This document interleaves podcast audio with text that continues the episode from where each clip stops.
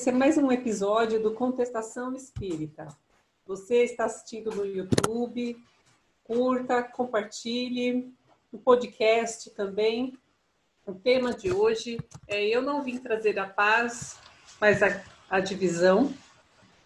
É, no seguinte sentido, a sociedade ela está hoje é, polarizada e nós queremos discutir, queremos debater é, em que isso tem influenciado a casa espírita e o trabalho do espírita, o espírita no seu dia a dia.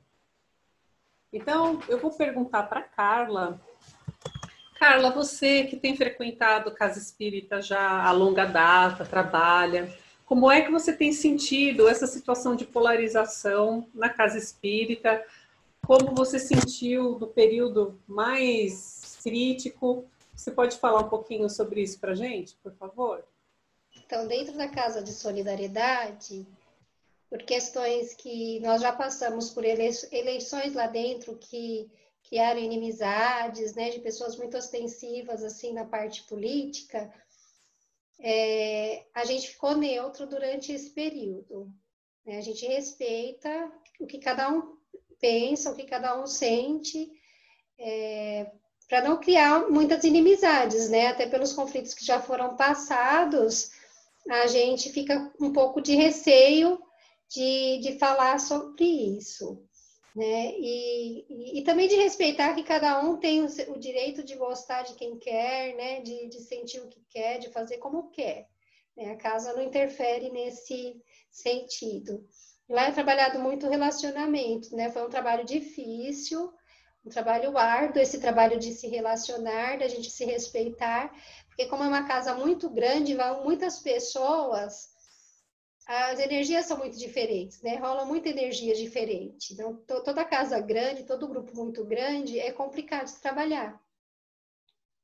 Então, a gente não pode entrar aí também é, querer que seja dessa forma ou daquela forma, ou impor alguma coisa na parte de, de, política até dentro da casa, né? Então a gente tem que sempre observar o bem-estar para todos, né? E com relação ao país também. Eu acredito que se cada um fizer a sua parte, agir com dignidade, respeitar o cidadão como ele é, o que ele quer, né? Vai, o mundo fica melhor, né? E sempre pensar que o outro não tem que enxergar com os meus olhos, não tem que sentir o mundo da forma que eu sinto, né? E eu acho que tudo que é muito polarizado é ruim. Tipo, a gente viveu aí momentos de bipolaridade, né? Na política. E ninguém chegou no caminho do meio, porque a gente não está preparado ainda para isso. E você, Sidney, como é que você tem sentido a casa espírita nesse, nesse momento de polarização em que a sociedade está ainda em crise? Eu acho que a casa espírita até se porta bem quando o, ela está se referindo, se posicionando com os assuntos externos, com os assuntos do cotidiano, com os assuntos do país. Então, há essa neutralidade e o assunto dentro da casa espírita normalmente é único exclusivamente espiritual e educacional. Eu concordo com a Carla quando ela diz que a eleição interna acaba interferindo na, na energia ou na forma como as coisas acontecem dentro do, da casa espírita. Coisa que não deveria, mas acontece porque a gente é humano, né? E particularmente, eu acho que não deveria existir essa preocupação, como, por exemplo, é, a casa espírita ter relação com políticos, não partidários, mas com, com pessoas políticas, é, por interesse algum, seja legislativo, seja de é, angariar alguma benesse, não deveria existir a relação da casa espírita com a política ou com os assuntos cotidianos deveria ser institucional. né? Da mesma forma que a gente prega que um político deve, deve ter a sua ação institucional voltada ao cargo que ele representa, ou com a moral que o cargo dele pede, a mesma coisa deveria existir dentro do Espiritismo. É, ao contrário de, de, religiões, como, por exemplo, a gente vê que no, no Congresso existe uma bancada evangélica, por exemplo, eu acho que não deveria existir essa essa característica, já que o Estado é laico por definição. Então, a parte externa, eu acho que a casa espírita, voltando, até se porta bem. Agora, a parte interna, justamente por ser um local, as pessoas se conhecerem, etc e tal, invariavelmente dá algum problema de vaidade, de poder, porque isso é humano. E eu concordo com a, com a Carla quando ela diz que é, com o passar dos anos, vai se aprendendo isso, né? Aprendendo o que é o assunto a ser tratado e o que é assunto a ser é, deixado de lado. E eu não acho que todas as casas ah, aprenderam isso, tanto que a gente reconhece algumas casas como a casa do fulano de tal, né? Aquela casa foi criada por uma pessoa e é, segue mais ou menos a regra daquelas pessoas, dessa pessoa, desse dirigente. Que ótimo. É, você citou a questão da bancada evangélica, né, do Estado laico. Isso é muito importante a gente lembrar que o espírita ele acaba passando desapercebido como espírita dentro do, das instituições políticas, né? O espírita ele não se declara espírita, ele não declara que ele está lá representando o Espiritismo. Ele está lá representando questões políticas do, do dia a dia em que ele que pertence ao, ao, ao trabalho dele ou outras relações que ele está lá representando. Cláudia, nessa questão toda, é, em que a casa espírita ela é colocada dentro da sociedade, né, e a sociedade ela está nessa situação de polarização. Você sente que o espiritismo ele poderia contribuir para que essa polarização diminuísse, é, para que a sociedade ela agisse de uma forma mais consciente. Como é que você tem sentido também é, os espíritas nesse meio todo? Então, Karen, eu, eu não só acho que o, Espiritismo tem um papel fundamental, como está escrito no, no, próprio Evangelho, né? O, o, Evangelho diz assim, ó, o Espiritismo ele tem um papel fundamental na superação das intolerâncias, cumprindo sua missão de agente transformador. Então, assim, partindo desse princípio, é, a gente não pode ser neutro, né? Acho que está aí. Mas a neutralidade não tem a ver com X ou Y político, não é isso. A neutralidade tem a ver com o que é certo e o que é errado perante aquilo que a gente é, vivencia né? Então não dá para a gente desvincular um, temas que, por exemplo, hoje acontecem das pessoas acabarem discutindo e dizer, ah, não, isso aqui nós não vamos discutir na casa espírita, né? É esse o cuidado que a gente tem que ter, porque assim, o Kardec, se você pegar o Kardec, é, ele era altruísta, ele era dotado de um senso crítico incrível, ele questionava muito, né? Inclusive as questões, como ele era pedagogo, as questões da educação, ele, ele lutava por uma, uma educação que fosse igualitária, que fosse para todos, né? Então ele tinha um, um, uma, uma questão aí muito grande de, de justiça social, né? E ele era um espírito crítico, investigativo, e ele estava sintonizado com todos os debates do seu tempo.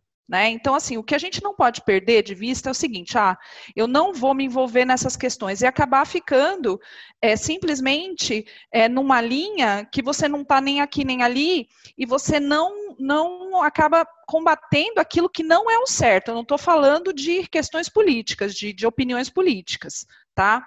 Porque assim, na verdade, quando a gente pensa em Jesus, Jesus, ele nunca deixou de falar o que ele precisava falar. Né? Quando ele precisou ser enérgico, ir lá no templo e derrubar todo aquela, aquele mercado que tinha, ele foi lá e foi duro e foi né, impositivo, porque aquilo estava errado aos olhos dele e claro, né, aos olhos de quem de quem estava seguindo. Mas ele tinha uma habilidade enorme de, de dizer coisas sem precisar ofender ninguém, né? Eu acho que a passagem mais emblemática é quando é, ele é perguntado sobre os impostos e aí ele diz: "Dai a César o que é de César e a Deus o que é de Deus". Então a gente precisa aprender a fazer esse movimento sem ser neutro sem deixar de lado aquilo que é o certo, sem perder de vista aquilo que moralmente é correto. Não estou dizendo de polaridade de escolha de quem, do que é certo e do que é errado, de quem votou em quem ou quem, né? Mas do que é certo. Então isso a gente nunca pode perder de vista. Eu gostaria de lembrar que nós temos dois espíritas muito conhecidos, Bezerra de Menezes e Eurípides Barçanufo, e eles foram políticos, foram parlamentares, eles tiveram uma, uma atuação política na sociedade. Pensando no que a Cláudia disse, nessa questão do debate aberto, e que nós devemos debater a sociedade, da questão é, que nós temos um Estado laico e da participação política que seria interessante o espírita ter.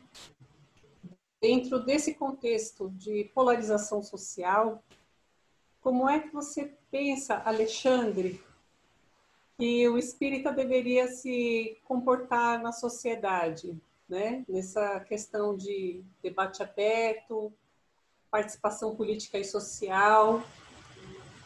Bom, eu acho que o espírita ele não difere de qualquer outra pessoa, né? Embora tenha uma crença bastante particular, como qualquer outra pessoa, né? Cada um vai ter sua crença. Mas uma vez que o, que o espírita ele parte para participar desse tipo de movimento, onde tem uma exposição, onde está envolvido com a, a parte pública, ele deve se portar exatamente como o cargo e a posição que ele está assumindo demanda. Né? Então, ele tem, como parlamentar, por exemplo, ele deveria defender os interesses da população. Finito. Né? Nós estamos num Estado laico, como bem falou a Cláudia, como você citou agora novamente, Karen, e os interesses religiosos, eles não deveriam ter espaço no Estado laico. Né? Cada um tem o seu interesse, obviamente, e aí trabalha esse interesse, mas fora do Estado. Né? Então, se o cara está lá como parlamentar, ele deve é, fazer o papel de parlamentar, ele deve incentivar e, e, procurar políticas públicas que possam ajudar a população, ele tem que fazer a parte dele, ele tem que é, estudar, ele tem que investigar como ele pode ajudar ah, no desenvolvimento do país, essa é a função dele. Né? Então, quando a Cláudia fala né, da questão de neutralidade, eu concordo bastante que quando nós estamos falando de, do, por exemplo, do centro espírita, é, ele não pode assumir é, partido político, tampouco é, candidato A, candidato B ou candidato C. Esse não é o papel. Mas quando começa a ter assuntos que interferem no bem geral, na promoção da solidariedade, na promoção da caridade, quando isso não é habilitado por políticas que deveriam habilitar, aí é papel do, do, do centro espírita, das, das pessoas que estão lá dentro, entrar na discussão sem dúvida nenhuma. Né? Quando isso começa a acontecer. Então, nós não vamos discutir candidato, partido, nós vamos discutir fatos. O que é o melhor para a população? Saneamento básico? Beleza. Não está fazendo? Não, a gente tem que cobrar independente de ser partido A, partido B, partido C de novo. Né? Então, se, tá, se tem alguma política que está desagregando, está tirando direito, está é, é, promovendo a, o empobrecimento da população, nós temos que discutir. nós temos que levantar nossa voz. Né? A neutralidade, a neutralidade, no meu ponto de vista, ela vai no sentido de não escolher linhas. A nossa linha é a solidariedade, a nossa linha é a caridade, a nossa linha é o bem comum.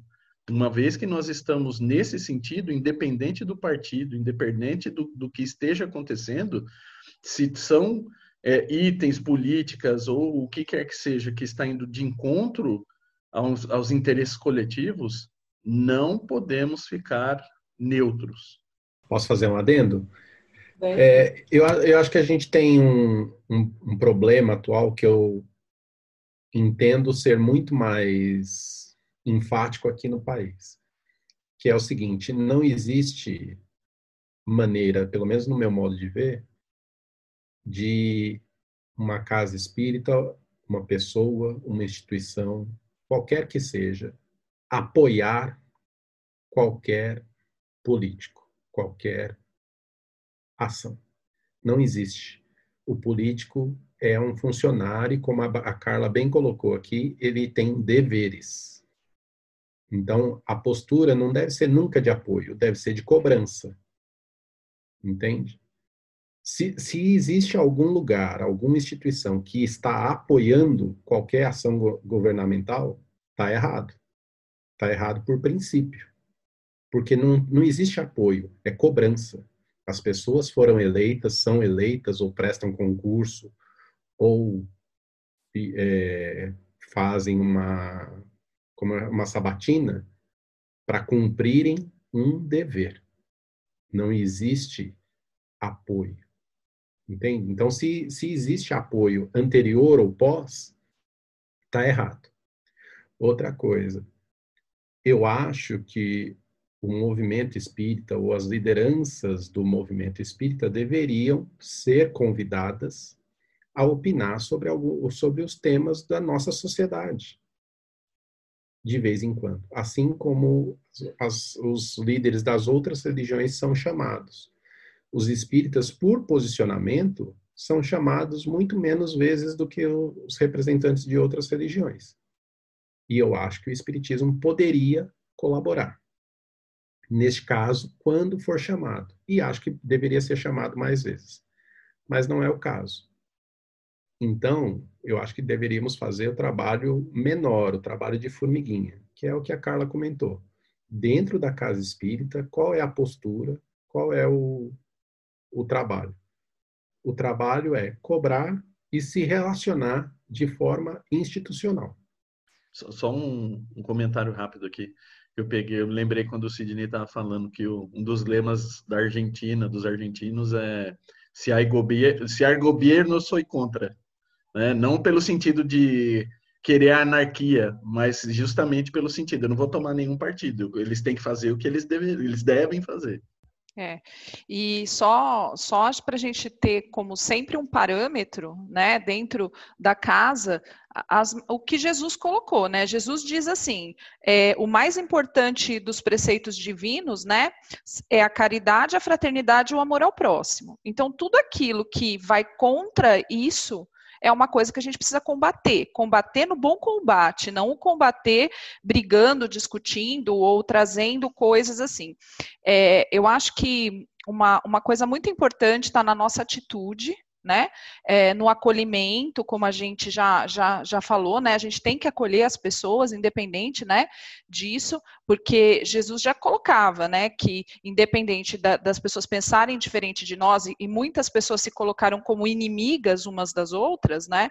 A gente tem que amar o nosso inimigo, porque por mais que a gente não goste dele, Deus ama ele imensamente, né? Você pode sentir o maior desprezo por aquele ser, mas Deus ama aquele ser, né? Então, é, é, eu acho que isso é um ponto que a gente não, não pode perder de vista, né? E, e essas questões da, da, justiça social, né? Daquilo que, que, que as coisas podem, podem ter nesse sentido, né? Então, tá, tá dentro dessa linha, caridade, fraternidade, amor ao próximo, tá certo. Saiu dessa linha, não tá certo. Né? E aí entra uma. É, quando Jesus fala assim, quando no próprio Evangelho diz assim, né, que hoje a gente não vai ter mais a, o período das guerras, de mortes e tudo mais já passou, que agora a gente vai entrar num embate de ordem moral, né? Então agora precisa fazer isso certo. O que que é essa questão. A gente precisa criar esse sentido do, da moral, daquilo que eu vou fazer de bem, daquilo que eu sou. Isso eu faço pelas minhas ações, né? Porque assim, não adianta nada a gente reclamar se a gente, nós fazemos aquilo totalmente errado. Né? A gente fala, gente, como que fulano está lá governando ou ciclano está nesse cargo? Gente, é só você olhar o povo que ele governa. É só para a gente parar e olhar para a gente mesmo né? Quando você fura uma fila, você está fazendo errado. Quando você contrata um, um, um net gato, você está fazendo errado. Né? Quando você faz, então são pequenas coisas que a gente acostuma dizer, ah, não, mas isso daí, ah, eu já pago, o governo já me rouba, já, então eu vou pegar lá no imposto de renda e vou, vou deturpar meus dados para eu receber de volta. Gente, você está fazendo isso, o que, que você está cobrando da pessoa que está lá? se você está fazendo isso. Então a gente precisa focar sempre na nossa mudança. Né? E é lógico que a nossa mudança ela é íntima, ela é, de novo, né? A gente vai, vai voltar na reforma íntima e não acontece da noite para o dia. Mas a casa não pode se ausentar de, de mostrar o caminho certo, de dizer que essas coisas não são corretas e que a gente tem que fazer o certo mesmo que ninguém esteja olhando. Né? Então é isso que a gente não pode perder de vista.